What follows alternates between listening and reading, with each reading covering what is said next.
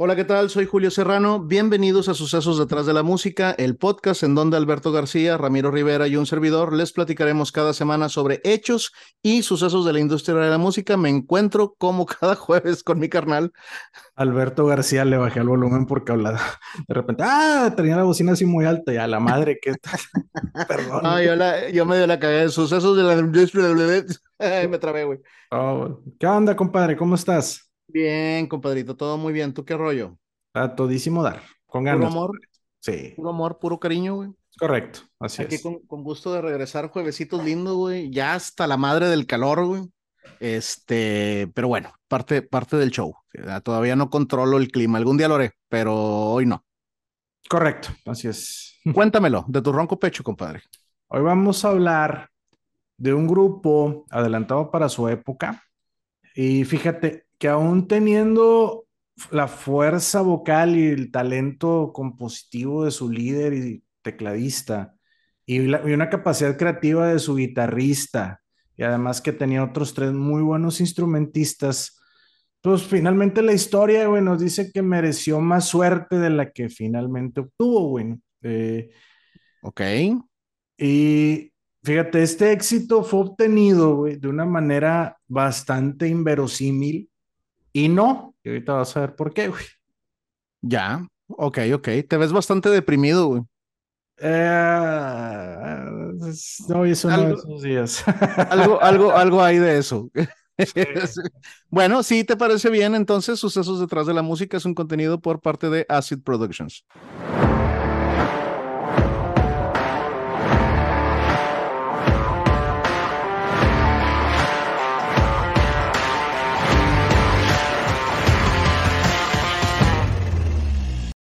Esto es Sucesos detrás de la música. Soy Alberto García y me encuentro como cada jueves con mi carnal. Julio Serrano, buenas madrugadas a todos. ¿Qué tal?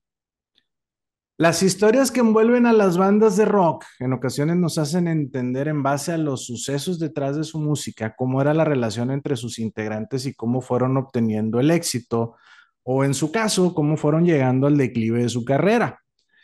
Y hay ocasiones en que la carrera de estas bandas, justo en el momento en el que están por abandonar la escena debido a la falta de éxitos, eh, de repente, ¡pum!, güey, lanzan un hit que logra revivir sus carreras, güey. Así es, le dan, le dan vuelta, güey, ahí a la matraca, güey.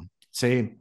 Hoy te voy a contar una historia de este tipo, un suceso que se vuelve curioso porque no solo es una carrera que iba en declive, sino que la canción que lo rescata de la, por llamarlo así, muerte artística como grupo, les fue regalada por un fan. Ah, cabrón, ok. El día de hoy te voy a platicar de una banda que llegó a emplear a Queen como telonero de sus conciertos y de la, la canción que los inscribió en la historia de la música. Hoy te voy a platicar los sucesos detrás de la música de Mod the Hopple y su canción All the Young Dudes. Mod the Hopple. Sí, señor, correcto. Ya, ya en, en el episodio de, de, Queen, ya habíamos hablado de ellos, de justo esta parte que, que Queen le, era telonero de ellos, este, y sí, también como que el, el, el nombre Mod de Hopple no, no te llama mucho la atención. De hecho, la historia es lo que está cabrón, güey, la historia de, de, de, de esta canción, güey. Ok, all the, all the guys young. All the young dudes. All the Young Dudes. Ok, la cagué rotundamente, pero aquí estoy. tú, tú, platícame. Y no vamos a editarlo. Este... sí. Todo comenzó a mediados de la década de los 60 allá en Inglaterra. Como ya sabemos, Inglaterra pues, es cuna de grandes músicos y en una época en donde la competencia en la escena pues, era de muy alta calidad. Cuando se funda la banda, Doc Thomas Group, en 1966 era una banda de tan solo cuatro integrantes, como lo dicta la vieja usanza. En la guitarra se encontraba Mick Ralphs, Spin, eh, Stan Tippins en la voz, Pete Overend Watts en el bajo, sí, sí hay bajistas, okay. pero no lo y Dale Boffin Griffin en la batería. Sí, aunque no lo vea. Sí. Imaginario. ¿sí? sí, no se escuche. Sí, es correcto. Mick Ralphs nació bajo el nombre de Michael Jeffrey Ralphs un 31 de marzo de 1944 en Hertfordshire, Inglaterra. Ralphs había iniciado su carrera en su adolescencia con la banda de blues rock llamada The Bodies Con ellos lanzó un sencillo en 1964, poco antes de dejarlos. En esta banda habían coincidido Ralphs y Stan Tippins, quien era el vocalista. Ok, ahí en, en The Bodies. Sí. Y por el otro lado, Pete Owen Watts, bajista, nació el 13 de mayo de 1947 en Yardley, Birmingham, pero de niño se mudó con su familia, primero a Sussex y después a Rossonway, Hertfordshire. Sin embargo, desde su estancia en Rossonway comenzó a aprender a tocar la guitarra en la Ross Grammar School. Cuando apenas tenía 13 años, este, y en 1965 cambió su instrumento al bajo, convirtiéndose en un personaje imaginario, güey, de la banda Los Solets. Así es, cuando, cuando, cuando tienes un exceso de realidad, eso pasa, te, te vuelves imaginario. Correcto. Prefieres irte al otro lado. Sí, sí es. Pero se convertiría en profesional y comenzaría a cobrar por ello. Entonces, en el momento en que se unió a Mick Ralphs para formar la banda Doc Thomas Band, esto que te mencionaba. Y por último, Terence Dale Boffin Griffin, nació el 24 de octubre de 1948. Boffin nació en Rossonway, en Hertfordshire, asistiendo a la misma escuela que Owen Watts, la Ross Grammar School, y formando junto a él parte de la banda Los Soulets, ganándose en ese tiempo su apodo Boffin. Boffin. Los Soulets. Los Soulets. Compadre, me, hace, me hace sentir un poquito mal, güey, cuando me empiezas a narrar un episodio, güey, y, y, verdaderamente no tengo idea de quiénes son, güey. o sea, todos los nombres desconocidos, no sé si me explico, güey. Sí, no, no te sientas mal, a mí me pasó lo mismo, güey, pero...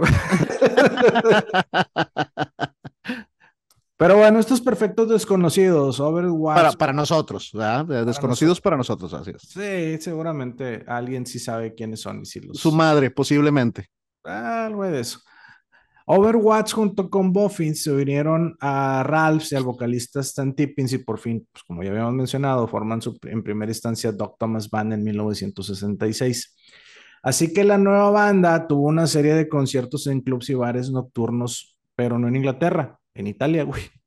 Ok, se fueron a Italia, güey, a tratar de correr suerte, güey.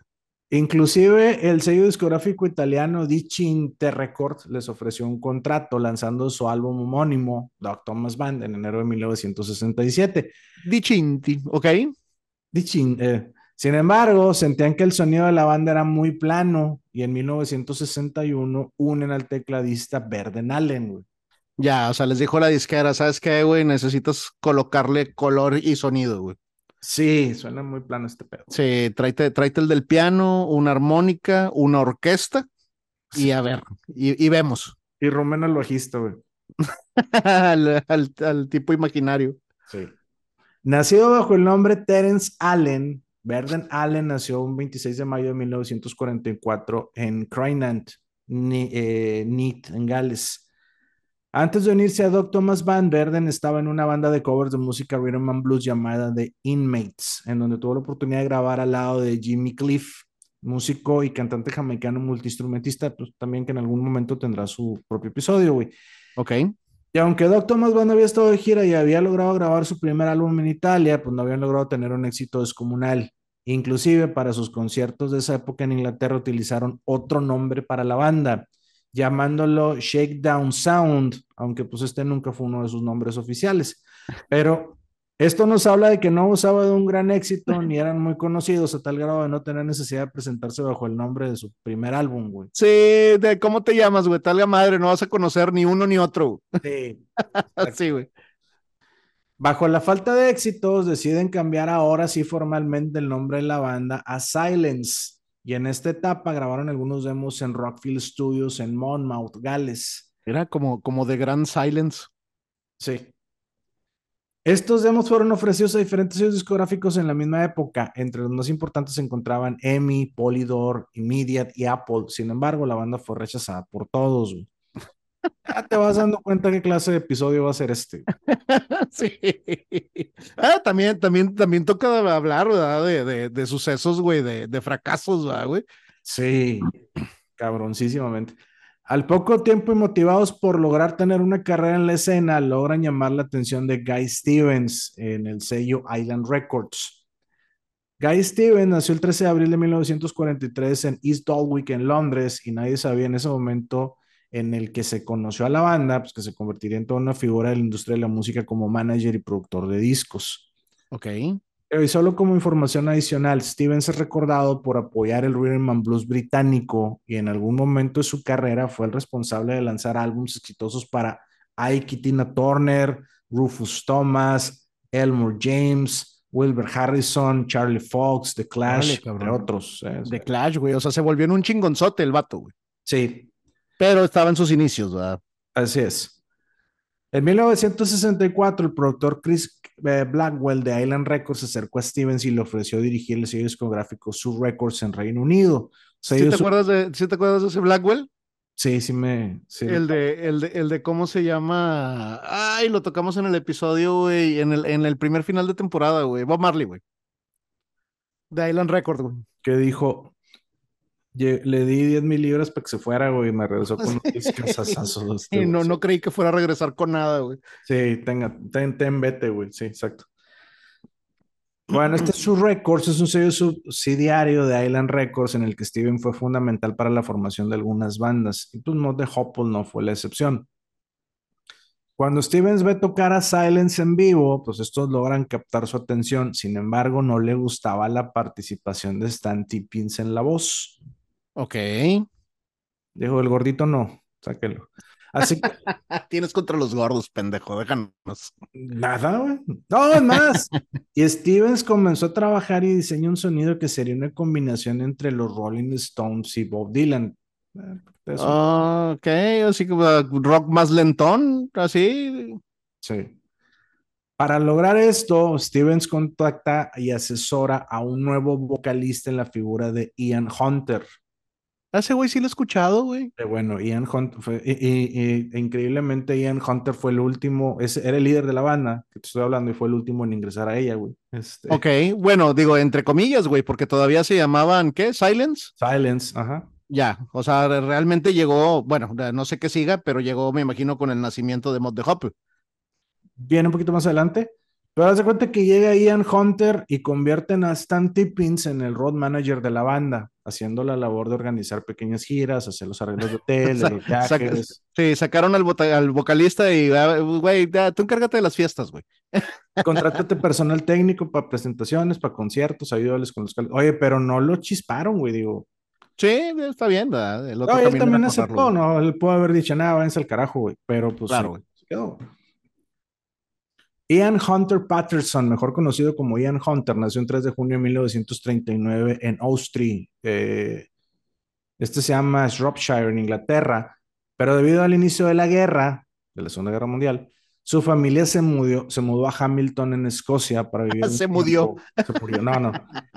bueno, pues es que también, güey, yo creo que si donde nació estaba muerto en Hamilton, seguramente había vacas y para de contar, güey. Por eso se iban para allá, güey, para poder Qué buen musical el de Hamilton, güey. Tendrá su, su suceso en algún momento. Oye, pensando que allá no iban a caer bombas, pues qué chingos iban a ir a los alemanes a bombardear vacas, ¿verdad? Bueno. Se van a Hamilton para vivir un tiempo con la familia de su padre, viviendo ahí hasta los seis años, y por ese motivo es que el mismo Hunter se identifica como escocés. Ok, ya, o sea, el, el vato, él, él mismo se identifica como escocés. Sí. El ingreso de Hunter en la música se dio por pura casualidad, cuando de niño coincidió en un campamento vacacional en Butlin con Colin York y Colin Broom. Durante el campamento hicieron un trío musical para el concurso de talentos y ganaron el primer lugar interpretando en guitarras acústicas la canción Blue Moon. Pero pues los dos tocayos, Colin, pertenecían a una banda en Northampton llamada The Apex Group, banda que era liderada por Frank Short, quien hoy es mejor reconocido pues, como un gran artista en la pintura, ¿no? Ok. Así que en 1969, después de haber tocado al lado de varias bandas y artistas, se une a Silence, ya que a ojos de su nuevo manager, Guy Stevens, la banda carecía de un vocalista creíble que tuviera presencia en el escenario. Ya. No puedo decir que era gordito que te cagas. Así que Hunter dio una audición. Me siento aludido. Pues, somos dos, güey. Sí. gordo no come gordo. Hunter dio una audición y se le otorgó el puesto. Y fíjate, Ian ya tenía 30 años y dos hijos en ese momento, güey, ya empezó tarde. Sí, pues de hecho dices que nació en el 39, güey, era, era el mayor de todos los demás, todo el mundo andaba por el 47, una madre por el estilo, güey. Exactamente. Un tiempo atrás de ese suceso, Guy Stevens había pasado un tiempo en prisión por un problema de drogas y en su estancia en la cárcel había leído la novela de 1966 de William Manus, que se llama Mod de Hopple. Así que Guy decidió renombrar la banda con ese nombre. Ya, sí, de esos bellos recuerdos en la prisión, güey. Sí, güey, que antes no leyó las tortas del general, güey, porque se, imagínate el nombre del grupito así. Está muy bueno ese libro, eh, por cierto. Sí, Mod de Hopple yo no lo he leído, güey, pero del general. Las tortas del general, está muy bueno, güey. Eso me lo, me lo regalaron de él, padre, güey, ya, me lo chuté, güey. Al lanzamiento de Mod de Hopple, la banda se convirtió rápidamente en un éxito en la crítica en el Reino Unido y algunos de sus primeros fans más dedicados terminaron convirtiéndose en miembros de The Clash, el que mencionamos hace rato. Órale, güey, mira, ok. Pero a pesar de que la banda lanzó varios LP, estos tuvieron pésimas ventas, aún bajo el liderazgo de la promoción que le otorgó Stevens a la banda. Oye, güey, pero te habla, te habla de varias cosas, güey, porque The Clash era una banda de punk. Primera. Y segunda, el concurso en el que, en el que este güey gana con los, con los tocayos, güey, con los tocayos Colin, güey. Este fue Blue Moon, güey. O sea, te habla mucho de la, de la época. Blue Moon. O sea, güey, cabrón, güey. Tiempitos antiguos ya, güey. Guitarras acústicas. Y luego, y luego, por esas épocas, va a llegar también. No, llega un poquito más adelante, ¿no? Estos güeyes de los, de los Ex Pistols, ¿no? Ya, eh, güey, no soy así ni de The Clash, güey, ni de The Sex Pistols, güey. Ahí tengo un tema así medio. Pero bueno, digo, ya, ya habrá oportunidad de expresarme, güey. Encontramos el reggaetón de Julio. Muy bien. no, no, no. o sea, tengo, o sea, el reggaetón es el reggaetón de Julio y el punk es el punk de Julio, sí. Perfecto. Sí, no, es que te, eh, tiene, te tiene que gustar, si no. Sí, si te lleva a un lugar que no, si no, no eres muy ávido de esa música. No, es que no, es, no es un, no es un tema con la música, güey. o sea, vaya, porque el, el, el, punk no me, no me desagrada completamente. Es más bien un tema, güey, de, de cómo se llama, de, de cómo se generaron, güey, de, o sea, la ideología y ese tipo de cosas como que no, no, no, no me va muy bien, güey. Ya. Bueno, en algún momento. Eh, un, saludo, un saludo a mis, a mis amigos punks, güey? Pero ellos saben que tengo ahí una, unas, unas ideas, güey, más de, más de derecha. Ustedes saben quiénes son cachetones, sí. Bueno, el, el, el, primer disco de Mod de Hoppo lo publicaron en 1969 y es un álbum que, pues, para sorpresa de nadie, güey, se llamaba igual que la banda, güey. Ajá. Y pues este álbum, al igual que la banda, el día de hoy se ha convertido en un álbum de culto. Cabrón, tanto sí, güey. O sea, sí tiene, sí, su pegue bien cabrón, güey. Es que... Es como una película de, de culto, güey. Exacto. No o sea, que, que pueden ser, pueden ser medianas a malas, pero, pero algo hay que pegó con la gente, güey, y pues ahí está, o marcó un momento o algo. Sí, y no es que le vaya a gustar a todo mundo tampoco, digo, tiene, pues este mod de Hopple no, güey, no es, no es como que wow para todos, pero al que le gusta, le gusta, güey, güey. El segundo álbum publicado en 1970 bajo el nombre Mad Shadows, otro álbum con malas ventas y que recibió malas críticas, güey. Pero pues eso no fue el fondo. A su siguiente álbum le fue peor el nombre de nombre a Wildlife, lanzado en 1971, tuvo una mejor posición en listas de popularidad, pero eso no se demostró en la estadística de ventas, que fueron peores a las de sus dos álbumes anteriores. O sea, iban, iban ganando fanáticos, pero no estaban ganando dinero, dicho de otra manera. Exacto.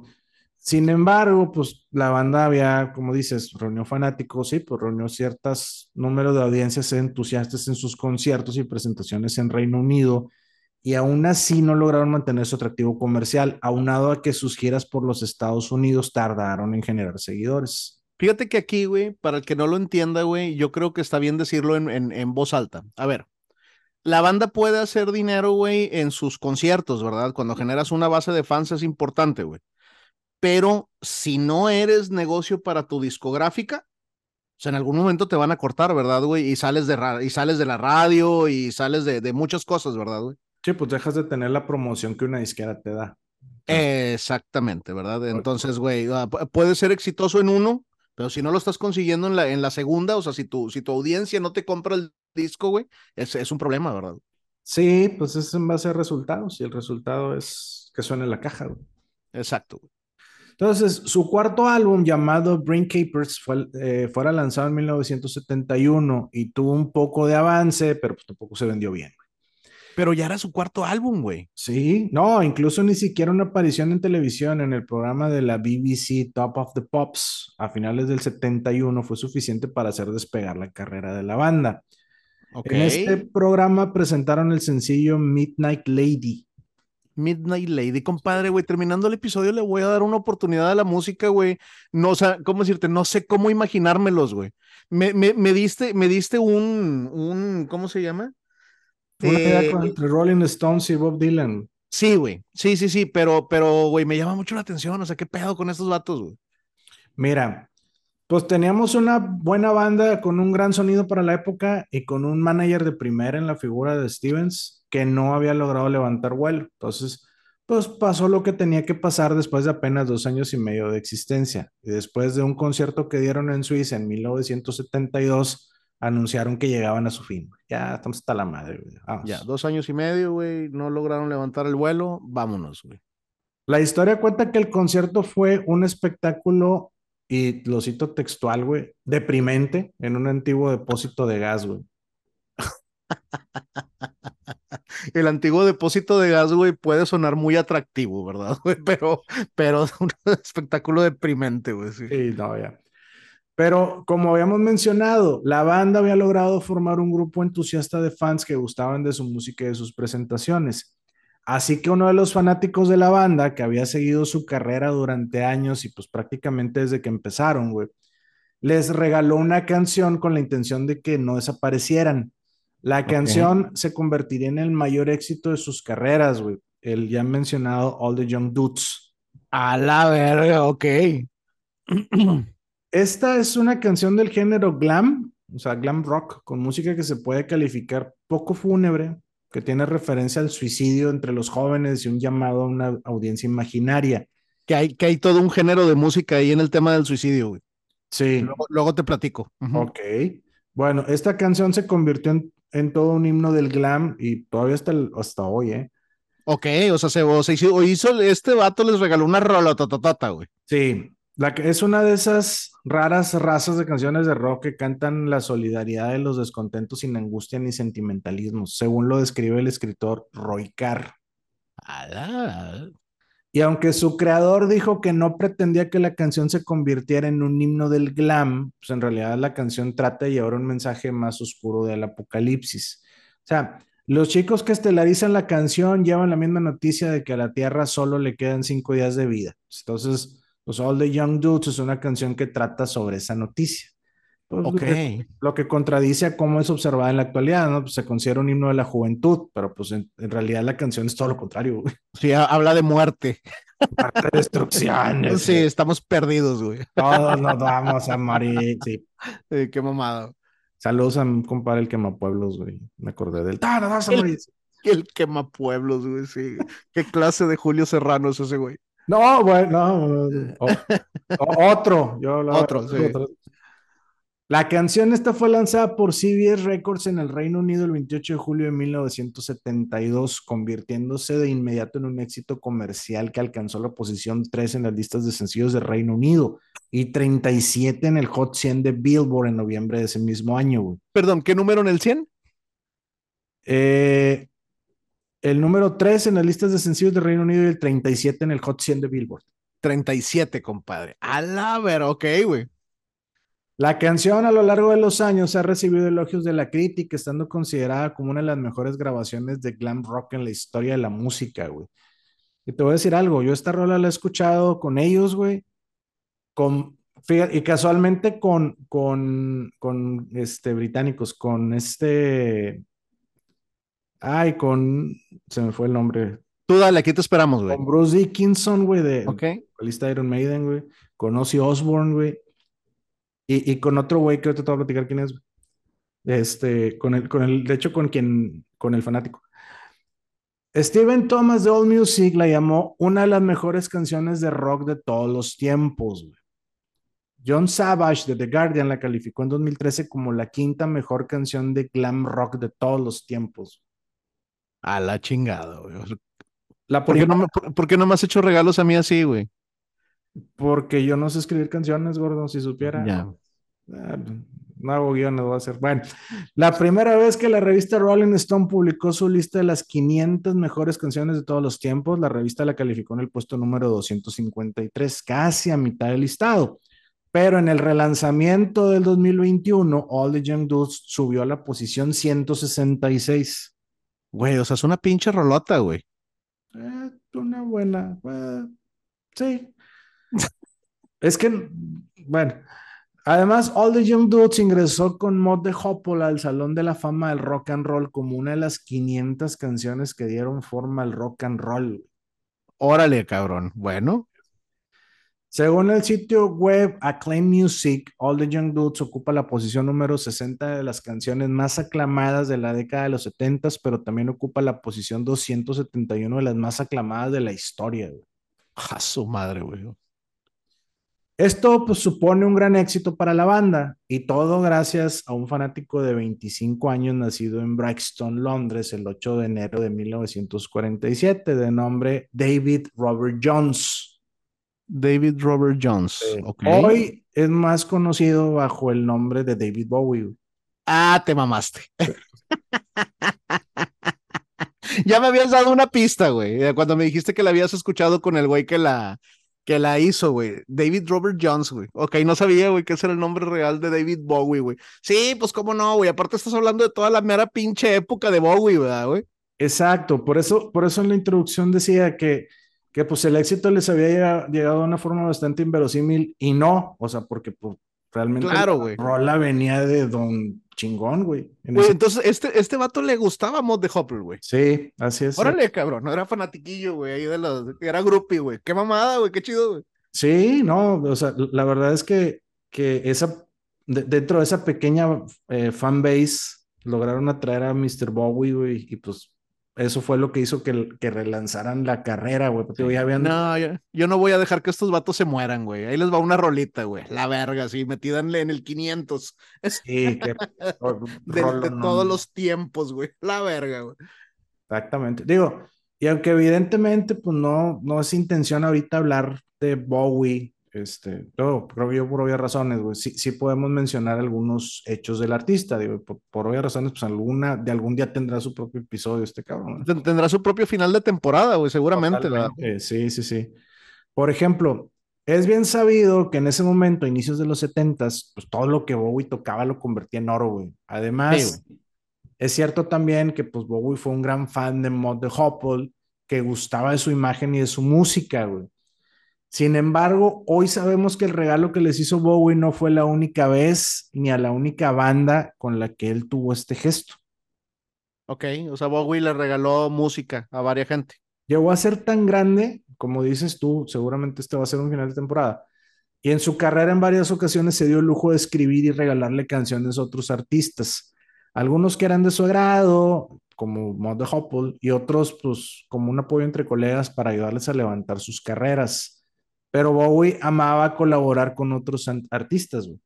Fíjate que Bowie me gusta mucho, güey, o sea, su música, eh, pero de su vida, güey, realmente conozco muy, muy poco y me gusta mucho lo que me estás platicando, güey, eh. habla, habla muy bien de, de, de Bowie, güey, o sea, me, me, me, cambia un poquito la idea que pudiera tener preconcebida, güey, de, del artista sin conocerlo, ¿verdad?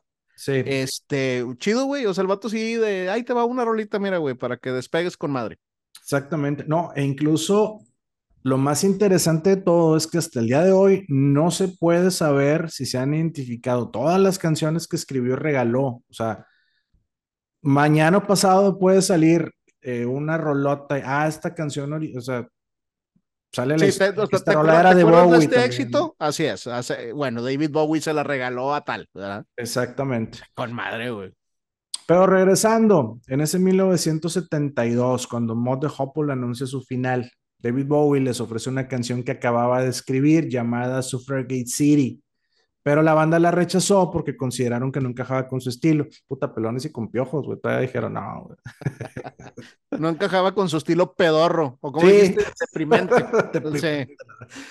Sucedió de la siguiente manera en palabras del tecladista Verden Allen.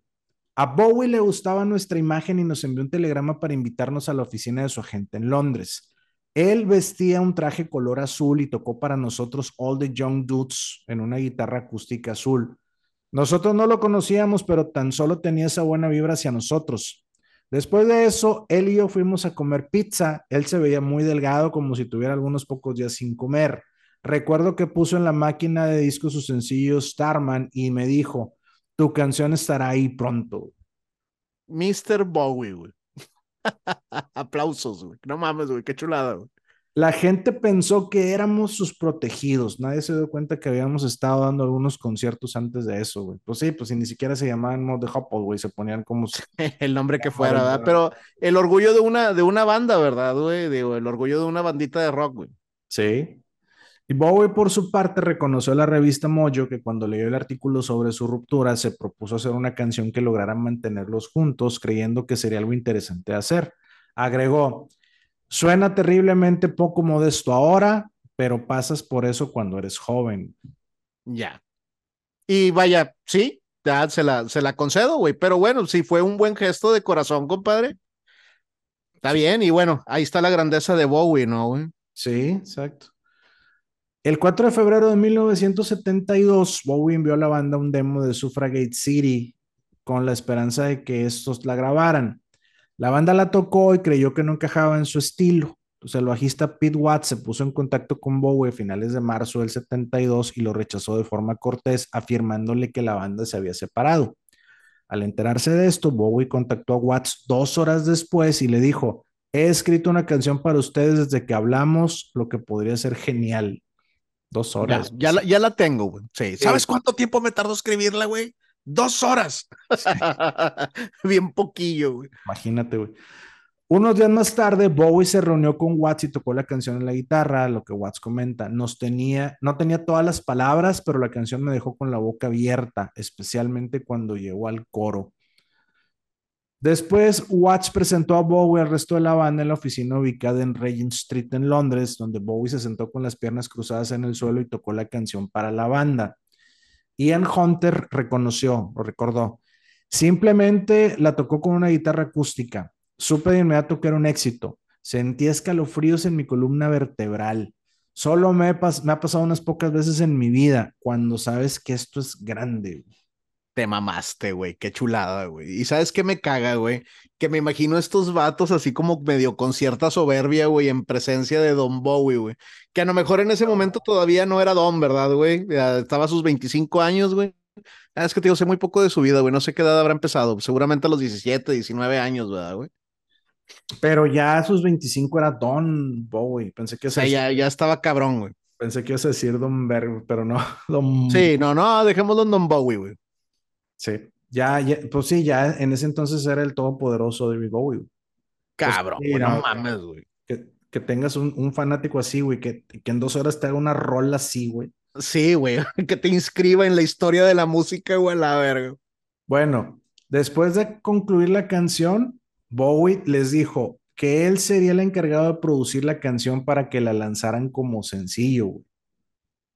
Aparte, güey. Aparte de todo, güey.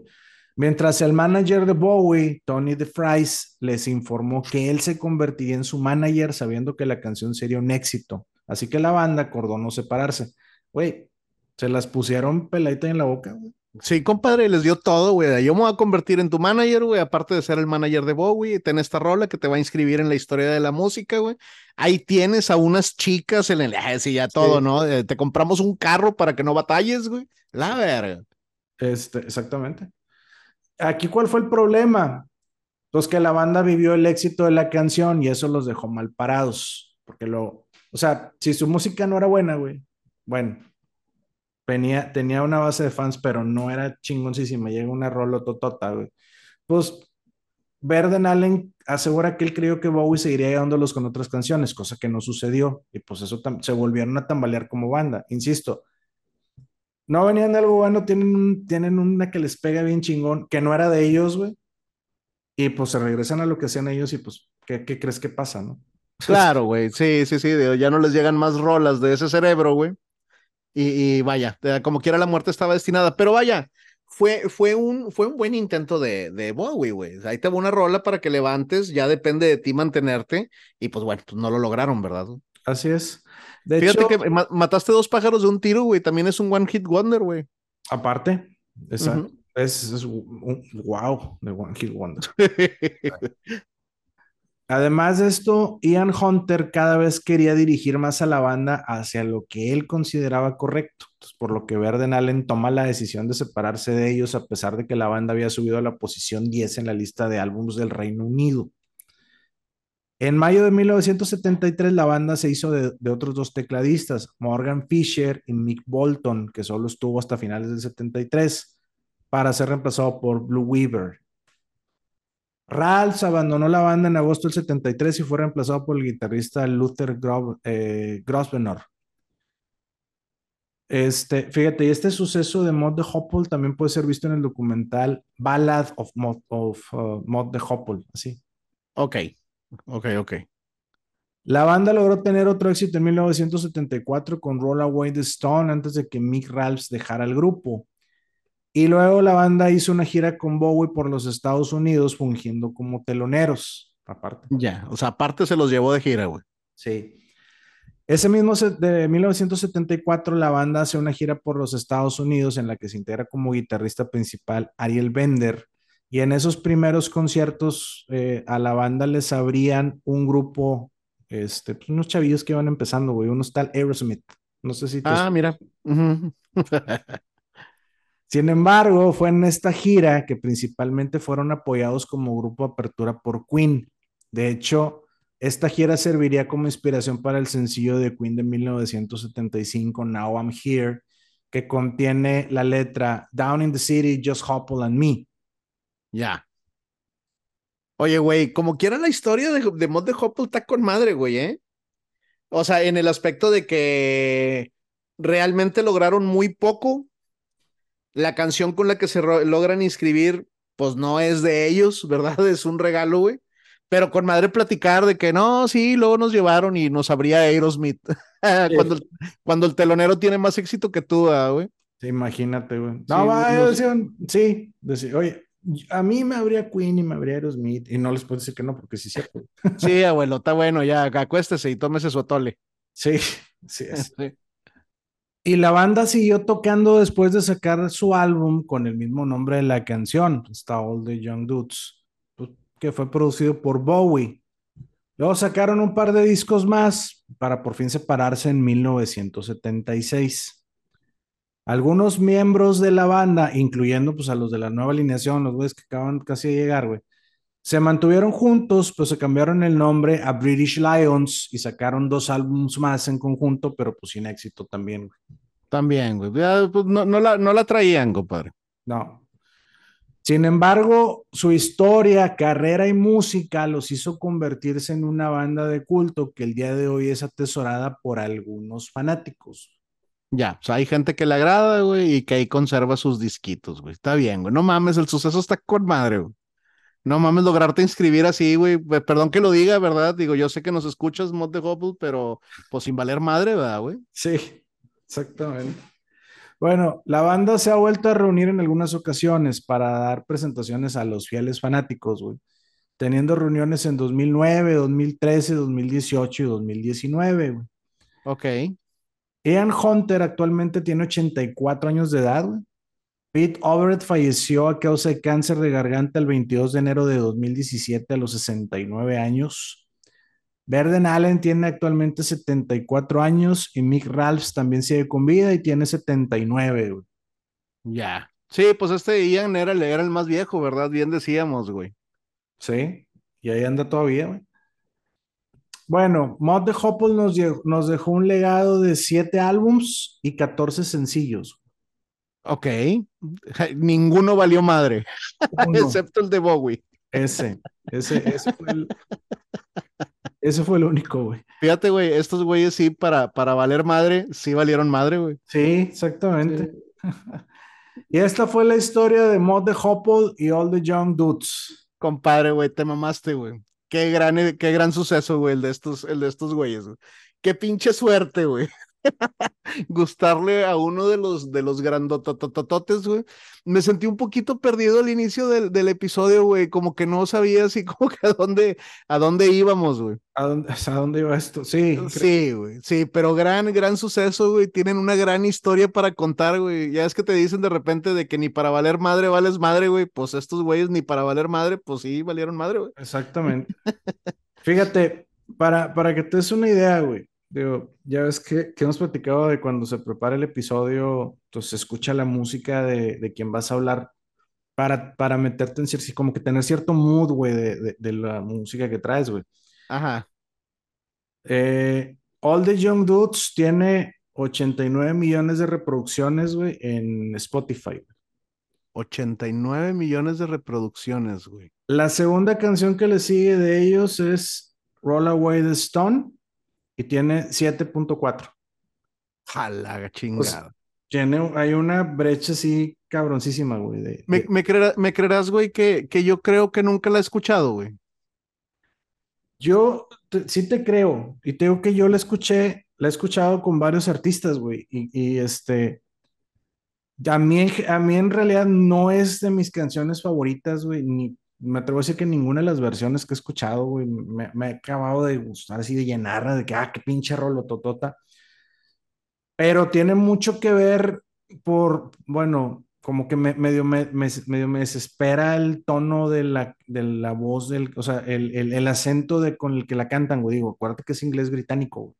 Claro, y aparte me imagino, me imagino que el señor Don Bowie, güey, ha- haya hecho una canción al estilo de Mod de Hoppel, ¿verdad? Entonces, si no te gusta el estilo de Mod de Hoppel, pues va- vamos a seguir sobre esa misma línea, ¿verdad? Sí, este, pero bueno, digo, la canción ahí está, los que, los que saben la han catalogado muy bien y, y, pues digo, eh, te digo que la, la, la ponen como un álbum del glam, o sea, así tal cual.